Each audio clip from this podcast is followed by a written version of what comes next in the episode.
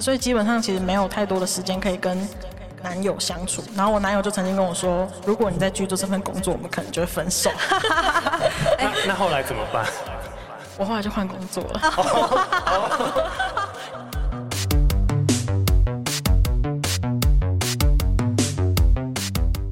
大家好，欢迎收听行销啪啪啪，我是你的啪啪啪 case 主持人 T I N G Ting。那我们今天的来宾跟上次一样，都是广告公司的 account，那分别是担任 A N 的 Tina 以及担任 A E 的 John。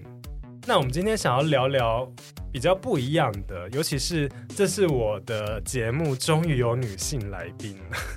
所以我蛮想要听一些，特别是广都关于广告公司女性的一些经验的部分，尤其是像是最近其实有一部 Netflix 有一部剧非常的火红，那它叫说《艾米丽在巴黎》，那其实主角就是一位在代理商工作的女性，我想要知道，就是大家对于。这部剧有什么看法？这边两位都有看过吗？有，嗯，有看过。呃，我现在还没看完啦，但是我就是看到应该有看三分之一了吧。我觉得就是一个不实的影片，完全不是我们生活的样态。因为我现在看到网络上目前的讨论，其实都集中在那个对于法国的一些刻板印象在。嗯但我们其实，我其实没有在法国生活过，但是我做过行销工作，然后就觉得哇，真的，这个女主角她上班前还可以去慢跑，下班后还可以参加各式各样的舞会，还是这是那个法国人的工作的？我不知道，但但我不信，我比较想要实质的了解，就是。真正就是在台湾的从事行销工作的女生，实际是怎样的呢？以及，所以他们看完这一部片，有没有什么嗯想要吐槽的地方？我觉得他在就是社群媒体可能策略经营啊这些这这个地方，我觉得他琢磨的有点少，以及就是他很强调网红的行销这件事情。嗯、但是，呃，我自己会觉得说，当然找网红是一件。很快可以吸引大家目光的事情，就像是艾米丽还有在里面，就是可能为了要吸引，就是可能大批的粉丝，他可能会用一些比较耸动的标语啊，或者是什么吃记者会上的装饰等等这种方式。但是我觉得实际上，其实网红可能在执行一些案子的时候是呃不可能太脱序的，然后也不可能把譬如说客户的产品直接加一句标语就 po 出去。这这个是不太可能发生的事情，可能中间会有来回的过稿等等的。嗯，没错，嗯，我觉得不太可能，或许吧，或许可能在欧洲，在法国这种地方，可能相对没有像亚洲这么压迫或者这么长工时，但肯定也不会像他这么光鲜亮丽。因为我记得他好像设定都二十五岁吧，我记得他的剧的设定好像是二十五岁的，就是一个年轻的妹妹刚出社会，以他现在的那个年纪，然后我。我听到，我就是有一集，我听到他的英文讲的是 executive，其实他就是个 AE，所以一个二十五岁的 AE 怎么可能过这样的生活？二十五岁的 AE 肯定就是一个，又是个食物链底层的概念，他应该是前一天提案提到写案子写到超晚，然后今天在最后一刻醒来，然后匆匆匆匆匆的化妆，然后冲去公司，然后可能还没有办法好好吃完早餐才进公司，一定是买着早餐进公司。然后边做事边吃，然后在这过程里面不断的被客户催、被创意催，一直叭叭叭，任何事情要反应，然后直到很晚的时候，然后在要下班的时候，客户又会跟你说：“哎，我有个东西好急哦，你明天要帮我做好哦。”肯定不会是你可以下班然后去路边的咖啡喝酒，然后还可以碰到一个很 sexy 的哲学系教授，肯定不会是这个状况的。你你真的有看还强调？因为我有看，我知道某一个他的某一个炮友是哲学系。也不可能下班参加派对啊！我觉得就像上一集就是创意门说的一样，我永远都在放鸟我的朋友们，对，所以到最后我不可能约平日跟他们聚餐，对，一定都是假日。而且我觉得某一个程度，嗯，你广告做久了之后，你就会开始发现你会越来越胖，代谢越来越差，越来越邋遢。这件事情它都是职业伤害，就是它肯定不会是随着时间越来越好，肯定是随着时间越来越差的。所以女主角越来越漂亮，这其实是一个很大的吐槽点，还是因为她有男人的滋养？可是我们也没有空去 黑啦，就是很多很多朋友还苦于不知道去哪里交男朋友，真的是这样子哦。那还有什么其他你们觉得不太合理的地方？他提案都太太顺利了，提案太顺利是一个对，这个很好吐槽，而且他提案都是嗯、呃、非常的简短。然后也没有铺陈，对，然后就单纯讲了几句台词，哇哦，就被采用了。对，而且一个 A 怎么能够约什么集团的创办人出来呢？集团创办人可是你在画廊上面跟他说，哎，我有个很棒 idea，你要不要晚上来一起聊聊吃饭？他就会跟你去，屁啦，因为他很真，因为他很真，真的。而且其实我自己有在那个就是数位的代理商工作。然后我还记得我的工作项目其实有一个部分就是 KOL 管理，在帮忙品牌找 KOL 适合的 KOL 去做活动代言，或者是出席，或是发文合作这样子。其实我就有签一个工作条款，的确是就是如果负责这个品牌这个客户，他们要找 KOL 是绝对不能自肥。就不能自己，因为我自己其实有在经营 Instagram，但是我不能说，哎、欸，这个客户的产品好适合我，我就 KOL 提自己这样。哦。但我我自己的觉得吐槽点是，哎、欸，那个 Emily 都提自己，哎。而且我每次看他演那个画面的时候，他的那个 like 都只有几百个人啊，我就想说，啊，可是他跳很快、啊，他在后面跳很快，他后面累积粉丝很多，他一下就两万了，然后可能留言留留言都有就是好几百个。我觉得应该是他把社群的号召力描写的比较简单一点，嗯，就是可能，嗯、呃，你你发一些很生活的东西，就会会有很多人跟你互动。但其实真实的世界中，可能人们不是这样，他们可能喜欢看被安排过的照片，嗯、喜欢看被调色过的现实动态，不太可能是这种，嗯、呃，喝酒喝完酒然后狂欢。然后嗨一下发的现实动态，然后就有很多人观看。嗯，我觉得这这跟现实生活中是不太一样的。我一直觉得 Emily 活的那一个世界，好像还停留在那种 Facebook 或 Instagram 刚出来，然后触及率还很甜的，随便做一件事情就爆红这样。但实际上就不是这样子，而且其实就是我们之前应该有聊到。在广告的执行上，它非常多的广告，嗯，不是只有网红。但是我自己觉得这个剧剧里面，就是好像网红就是万解，什么就是网红发文就解决。我觉得这部片可能不只有对法国的刻板印象，可能对行销从业人员也有，因为可能譬如说办记者会，或者是。像可能刚刚提到办一些展览的时候，可能行销从业人员就是可以很光鲜亮丽的出现，然后可能当我们完成了一个 campaign，然后很厉害的时候上线，可能我只会对这个 campaign 做几个结语，然后就结束了。我不可能去提当时的过程有多么的辛苦，或是反复这么多次。哦，但是他就把这个结果直接就是作为他的过程。嗯，对。真的，我有一次是做一个公关活动，然后前面在活动还没开始前，就那边搬纸箱，就 然后那天其实是要因为是活动嘛，你要出席，大家都正装，然后就看到大家穿着跟鞋，然后在那边搬纸箱啊，然后挂东西啊，然后那边确认那个名单，然后每个人虽然他们大家都精心打扮，就是主管也是完妆，就是完全不像那个 在公司时候代理商，大家都是 大素颜，就大家都打扮很精致，但是在做非常。多琐碎的事情，但是我觉得 Emily 有一点很一个很好的点，就是她非常有热忱，嗯，对，她很积极乐观，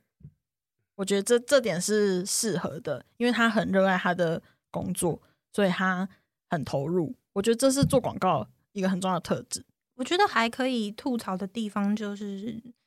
其实现在有很多新鲜人进来广告公司，都会觉得。这个光鲜亮丽，除了看起来光鲜亮丽之外，就是好像可以跟很多艺人合作，然后你就会觉得自己好像备胎身价，就是哦，我跟谁谁谁合作过，拍过片呢，然后还跟他拍照啊，这种事情，很多人会觉得好像很 fancy，但实际上这完全不是你想象的那样子。我曾经遇过一些小朋友，他们就觉得。他们原本想象进来广告公司是可以跟很多大牌的艺人合作，然后后来发现你每天都在做那些鸟事，就是每天被客户骂啊、订便当啊、来回啊、被创意骂啊、整理东西啊、熬夜啊，完全不是你想象的那样，所以他就会很快幻灭，很快他就被淘汰了。就是那个上上次有聊到的 十个里面，一年后不见的那七个。对。可是那你们实际的真实的拍广告片的经验？是怎样？因为我们上次有请到的是文案，那他们有聊到文案在在片场会做的事情。嗯，那尔康在片场会做哪些事情？呃，我曾经拍过韩国明星，是那韩国明星这种事情就会很复杂，比如说他要申请工作签证，你要协助他做这件事情，嗯、然后韩国的拍摄团队要来，他们在当地可能就要有一个接地的。台湾的这片公司协助他们，因为他们还是在拍片的过程当中要来场勘啊，来做什么预定啊、申请路权啊，什么东西，这种东西都是尔康要非常的状况内的东西，你要跟着他的进度，然后直到定妆的时候，你也是要协助客户确认这些定妆的内容啊等等的，然后直到拍摄的那一天，你也要完全的。其实拍摄那一天，嗯。我们可能会花比较多心力的是在照顾客户那一块，跟确认现在进度的情况是怎么样。因为你如果拍摄一直 delay，那你可能就会有 OT 的钱，摄影棚可能会 OT，在现场变成是创意跟客户沟通的桥梁。因为创意可能有，因为现拍摄现场其实最大的人是导演嘛，但导演他的想法，那导演拍了一个东西之后。可能创意会觉得，嗯，好像有什么地方可以再弄个，跟我写的脚本不一样。对对对，然后，但脚本一定会事先过啦。就是说，可能在现场拍起来的感觉跟我想象，我们以前开会设定都不一样，可能会有点落差。是。那这时候，呃，我们就必须要出面去厘清，说这个问题现在出现在哪边？是演员演的不够到位吗？还是是说在导演的运镜情况底下，有什么小细节是可以？现场马上立即做调整的，然后再赶快去跟客户确认说：“哦，你那你觉得这几个卡这样怎么样？”大部分的客户都是很尊重导演的，是大部分的客户不一定很尊重广告公司，但一定会很尊重导演。导演气场就是不一样。但我遇过的是一个日本日本的开价化妆品牌，然后他们就是很执着要日本导演来拍，所以日本导演就哩哩啦啦带了一大群日本人来这样子。那呃，因为因应这个语言的沟通，我们找到这边公司就是会日文的，我们的监制日文非常的好，所以他就会在中间替我们翻译。但在那个会议的时候都还好，会议的时候都是大家尽量的传达我们彼此的想象跟我们的期待。然后到拍摄那天的时候，就发现了，嗯，有几个卡导演拍了，他觉得这样最棒的的方式，但是。我们回放给客户确认的时候，客户想说：“哎、他、这样不好看呐、啊，我不喜欢这样啊。”可是导演就会觉得说：“可是你原本想要那样就不好看呐、啊。”然后客户就说：“那你可不可以再多拍几个？就是先把我想要的也拍起来，不要直接否决我想要的东西嘛。因为反正我们剪接可以再挑啊。但可呃，因为我们的的进度有一点 delay，但还算可以承受的情况底下，然后可是导演就会觉得说：不是啊。”你花钱请我，不是就是要给我叫我给你最好的选择吗？我就是用我觉得最好的建议给你啊，然后你又跟我说你觉得我这样做不好，那你请我干嘛？他就直接拍桌，然后就说好，要不然都不要拍啊。你说以日文的方式吗？对，还有要不然不要拍啊。然后那个那个 监制就很紧张，马上冲过来，然后他就说啊，大丈夫什么什么，真的没事这样子，然后。然后客户就在旁边插手说：“啊，我只是要他拍个几卡，我出钱的，我叫他拍不行吗？”然后我们就说：“啊，没有啦，我们要是来沟通一下。”然后我们就花了好，就是花了一段时间，然后先安抚导演的情绪，因为他总不能在那天罢工吧。然后安抚完他之后，完全的了解他的想法，然后先试图不要马上很强硬的请他吃，说：“啊，你就是要拍一卡客户想要的。”那你们不会日文，要怎么安抚他？就是让会讲日文的监制安抚他，所以我们中间的沟通就会多一层啊。就是我必须先跟监制了解现在导演的心情到底是怎么样。那平常就是当 A E 时候培养的那些 技能，就是完全派上用场。对啊，但这在这个时候，就是没有人能够袖手旁观，特别是尔康创意可以躲在旁边想说哦。让尔康就觉得对，不关我的事，对。但是尔康就没有办法，我一定要出面解决，去了解各方的想法，然后从中间协调一个我们今天可以让大家开开心心完成这个工作的一个解决方式。那后来我觉得导演可能也是良心发现，毕竟他就是收钱的，所以他还是 有照着客户的想法，然后加入了一点点他的推升，然后拍了一个比较接近客户版本的东西，最后就完整的结束了那一场。那我想要问，就是因为其实的确啦，广告业就是不管是上次文案讲，或者是你们在上次也有讨论到的，其实是一个非常高工时的工作。而且它其实像是我上次的来宾就讲说，其实广告公司的人，他就算是在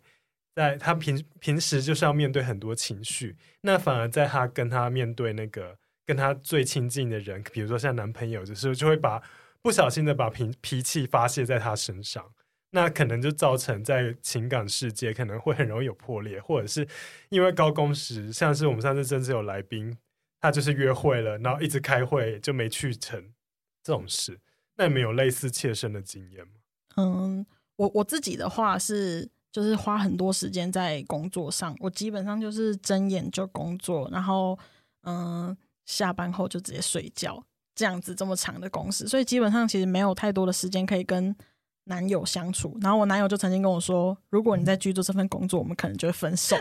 ”那那后来怎么办？我后来就换工作了。原来是因为这样？没有了，不是因为这样。好，那 Tina 呢？尤其是你，其实，在广告圈待非常的久。我也是哎、欸，就是我记得我，嗯、呃，我好像我很命比较不好吧，所以我觉得我出社会的工作一直都是走。工时很长的路线，但比较夸张的那几年也是，就是我跟我男朋友住在一起很久了，然后我会发，我现在回过头来才才发现那一段时间很离谱，就是虽然我们住在同一个地方，睡在同一个房间的床上，可是常常是我下班回家他已经睡了，我早上醒来他已经出门了，然后就这样一个礼拜五天我们都不会见到面，我只会在我躺下的时候知道他有躺在我旁边。就这样而已。然后我知道假日周末的时候，我可能才会有时间跟他相处。没错，没错。嗯、那你会告诉自己说，就是进门的时候不要把 对客户和创意的怨恨发泄在身上，这样子。就你进家门也要深呼吸一下，不干我男友的事，不干我男友的事，然后走走进去吗？还是男友是就是一个很抚慰的存在？因为他我觉得是比较容易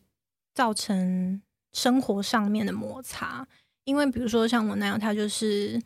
很正常上下班的人，他很早就醒了，不管他几点睡，他都那个时间醒。所以我如果很晚回家吵到他，他就睡眠不好，睡眠不好，他隔天工作状况就会不好。所以在这个情况底下，你会很容易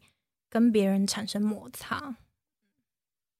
那有什么就是维系感情的好方法？就离职啊？没有，我我觉得不是啊，我觉得应该是。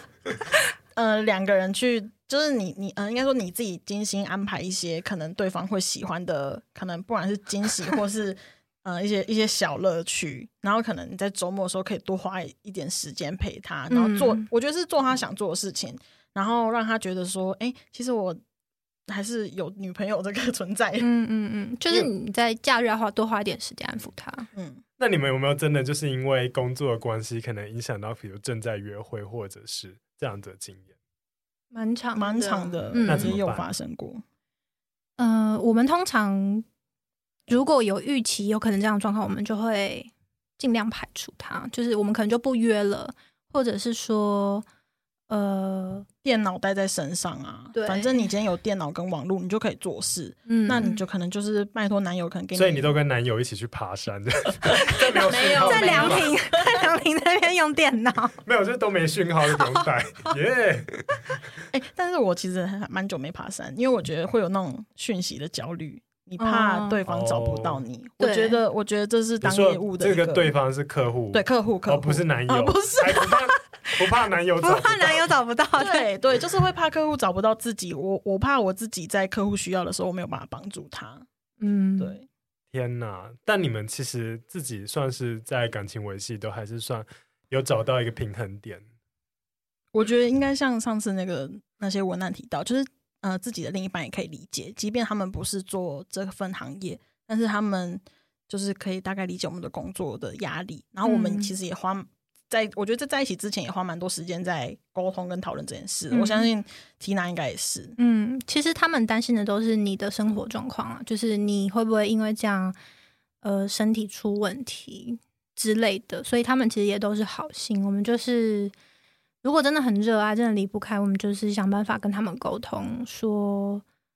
可能。目前要先接受这样的状况。那以长期来讲，可能要想办法跟老板讨论一下工作量的分担，有没有机会做调整。如果你还不想离职，这都可以聊聊看。嗯，我觉得这也是广告公司的一个弹性，就是因为它是一个由人组成的，就是它它应该说它是一个很重视人的公司，所以我觉得主管都会蛮留意你的心理状况的。嗯，对。因为他也是这样苦过来的吧。说到主管，其实，在上一次，就是上次跟 for A 广告文案讲了聊的那一次过程，他有讲了一些故事，让我就是印象蛮深刻的。比如说，他有提到，就是不管是可能是公关业或者是广告业，大部分都是以女性为主。那就是在升迁来讲，最后他说他看到一个现象，就是在办公室那些有自己小房间的女主管，其实都是未婚的。然后我另外一个其中一个来宾，他甚至讲，他说他有一个组员，他就是直接跟他说，因为我不想变成那样，所以我要离职，嗯、我想要谈恋爱。虽然虽然他很热爱他现在这份广告工作，但他是为了感情而 而决定辞职。嗯，那你们有这样子的经验，或是你们身边有类似的例子吗？我的话，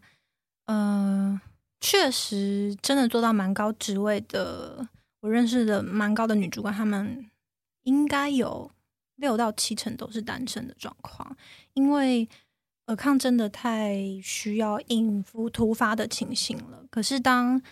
女生她有了一个家庭，或是有小孩，先不要讲结婚有家庭好了，就是你有了小孩之后，这一切的情况都会不一样，因为你的人生目标转移，你会很清楚知道，其实。家人是最重要的，而不是这个工作。这也是为什么很多女生就是进广告业的人，其实一开始在年轻的时候都是女生比较多，到最后上去的时候都是男生比较多的原因，是因为女生还是比较习惯在呃两人有一人需要先牺牲某些事情的时候，女生会比较用我觉得我可以先牺牲的状况来 take care 后面这些事情，以及对大部分。我我觉得可能台湾不一定不能完全这样说啦，但是台湾社会有的时候其实现在有权利决定升迁的人，我觉得有一些人还是蛮重男轻女的，就是他们会觉得说啊，你以后就会进入家庭要顾小孩，对，然后你他就会觉得哦，反而男生在婚后就是更稳定，更能稳定的冲刺事事业，那他们也相对的会更没有包袱的在。在工作上面发展，所以他会有一个阶层上面的落差。我认识有结婚又升到很高的人，他们是非常年轻就结婚的，所以他们在很年轻的时候就已经有了小孩。当他已经到中高阶需要冲刺的时候，他小孩都长大了，所以他反而有更多的时间可以把自己的工作做好。我小的时候觉得蛮不公平的，然后我那时候也会觉得说。我应该不太可，就是如果以后是我的话，我觉得我一定不会放弃这件事情，我一定会往上升。但是再过几年之后，心态上面你就会转换了，就是你会，你就会发现说，其实还是看个人个性，这件事情没有绝对的对或错。如果在广告业啦，应该还是相对比较算男女平权的地方。那如果你真的是一个非常积极、很想要往上争取的，其实你在广告业应该。我觉得还算不会那么差，相较传统传统企业来说的话，但是它只是一个选择。其实你可以随随时重新来过。或许以前，嗯，在职业的选择性没那么多的时候，你会觉得啊，好像很可惜，放弃了一个经营很久很久的工作。但是现在我们有很多的管道可以做这件事情嘛，我们可以自己开卡 podcast，我们可以自己开。YouTube channel 就是我们有很多的方式可以去延续我们对广告的喜欢，只要你本身有找到一个发挥的管道就可以了。但是我觉得，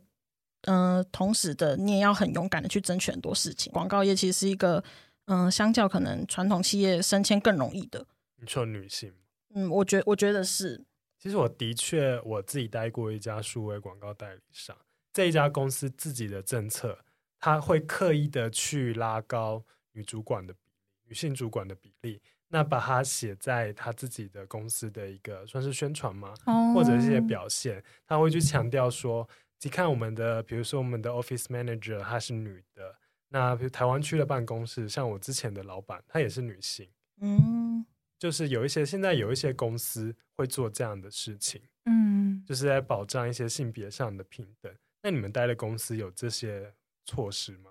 观察到？我觉得，嗯、呃，没有。但是我觉得，嗯、呃，基本上就是你勇于争取，嗯，然后你的能力也足够，他就会、嗯、他就会给你。有是好事，就代表他们对性别这件事情没有成见，对能力这件事情比较看重，然后也很乐于协助女生找到属于她的地位，这件事情是好事。但我觉得有现在的广告公司的趋势，其实某个程度也蛮欢迎女生结婚生小孩再回来的。所以其实他们呃一些比较大的日系的广告公司，他们提供的。嗯，比如说育婴假的这些东西，其实相对来说还不错。就是对于那些想要再回来工作的女性来讲，是一个不失你可以不错过小孩成长那一段小小黄金时间，然后你也不用担心以后回来会找不到工作，没有办法重返社会职场这件事情。嗯，其实我自己工作经验有蛮多女性主管，那你觉得女性她在广告公司？有没有什么特质，或是怎样可以让她反而是比较出色呢？女生，我觉得还是赢在细腻度吧。就是女生对于一些可能天生有的第六感，或者是说在处理人际关系的部分，有的时候男生可能比较不好意思拉下脸的东西，女生可能还是相对的比较能够先，也不是说先拉下脸啦，就是说在气氛的缓和底下。愿意用一个比较平缓的姿态跟对方来聊，而不是说我不管，因为你现在就是这样害我出糗，所以我不想要接受或什么的。就是女生相较来说，我觉得她在沟通能力跟细腻度上面是蛮适合在广告公司工作的。而且有时候女生跟男客户撒娇，搞不好男客户就可以接受。如果客户很帅的话，这是不是好像有点开玩笑啊？没有啦，女生比较不容易让人有防戒。我们男生因为有有一些客户确实，比如说行销窗口的部分也是女生比较多嘛，嗯、那他们可能比较容易对男生有戒心，嗯、那女生可能就比较不容易让大家有戒心。那艾米丽跟客户谈恋爱是不是大忌？是吗？呃，如果那个客户没有结婚的话，哦，所以不会有，就是广告公司不会规定说不可以跟客户发生情感关系，尽量不要啦，还是比较少会有这个情况，因为有私人感情就容易影响工作啊。所以等就是他不是你客户的时候再，就还是要还是要避开这种事情，利害关系，千万不能跟艾米丽一样。对，就算要也要非常公私分明。嗯，很难吧？尤其是尤其是广告 广告人，不就是遇到客户跟同事而已？我们也是很常遇到这种事啊，就是很难遇到其认识到其他的，所以很多人跟同事在一起。对哦，对对，然后就可能一起加班，对，或是两人吵架就很难发工作。我觉得应该说，嗯，女女生在就是。嗯，广告圈里面工作的时候，我觉得是更可以跟不管创意或客户更容易有共鸣，嗯、然后也更可以就是用不同的方式去说服可能创意或客户。我觉得做广告，你的人生会有很多一部分都在工作，嗯，所以嗯，你要一直学习如何乐在其中，嗯，这是一件很重要又会让自己不会失去初衷的事情，嗯。哎、欸，我曾经有听过一个前辈直接对我说，不是对我，不是对我，他是对别人说，就是你赶快在进代理商之前先谈个恋爱，不然你以后就找不到。这也是没错，就是其实你在二十四五六岁的时候没有交到男朋友，但我觉得他很 OK。就是其实你那时候可能也或许没有时间经营这件事情，但你相较得到了一个工作上面的成就，跟你对自己的肯定。那你也会更进一步的了解自己，未来你也会更容易找到适合你自己的人。你说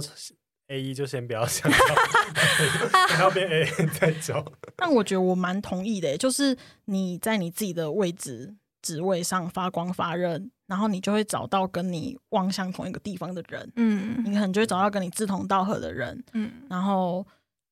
在这个时候你也更清楚知道自己想要跟什么样的人在一起，嗯，你就可以找到男朋友吧。好哦，哎、欸，我的励志故事是我是在第一份工作还在代理商时候认识我男友的哦。同事吗？不是，不是。哦，不是陪你一起 辛苦加班同事，不是爬山认识，也不是。他他那时候是，嗯、呃，应该说他他也是在创业，然后他就问了一些可能关于可能创业会问问一些行销相关的问题、嗯、或广告相关的问题，嗯、那可能我就会跟他分享我的经验，或是。过往我们可能在学校学到的一些知识，那我觉得这时候就会有一个很好的话题。你你认真做你的工作，也也可以跟别人分享，那别人也会在这个过程中觉得，哎，你你很不错，然后可能就会发展出一段不错的姻缘，这样子。嗯，可能就会在云云的女生海里面看起来好像很有想法、很独立，也会比较容易吸引到不同层次的男生。就的确。证明自己的能力，反而才是一个吸引到对的人的方式，而不是在担心说我熬夜皮肤会变成会不漂亮，就没有人爱我这种事 情。还是要保养啦。对啊，你可以拿钱去做镭射啊，没有。就是保养，我觉得保养自己很重要，而且其实很多做广告的女生，就是因为你一直在接触新的东西，你在心态上面其实会更年轻，你也比较容易接受新的东西，所以有超多已经在广告待很久资深的女性，她们都看起来超年轻，真的真的。但是其实我意外的就是从两位，就不管是 Joanne 还是 Tina 身上，我听到最重要的事情就是让自己变得更好，你就会吸引到对的人，真的是一个很励志的结尾。还是要适时抱怨一下啦，那现动就是很好的方式。对。好哦，那今天非常谢谢九 N 跟 Tina 两位，就是分享了我们许许多多，不管是在 Account 的工作经验、内容，还有一些心得分享，或是以他们在以女性的角度分享他们在广告公司的生命经验，真的是让我收获很多。那也希望大家喜欢这个节目。好久没有讲这个了，但我觉得我今天要讲一下，就是如果喜欢我们的节目，欢迎到 Apple Podcast 留下五星评价、订阅加分享哦。好，让我们一起说拜拜，拜拜。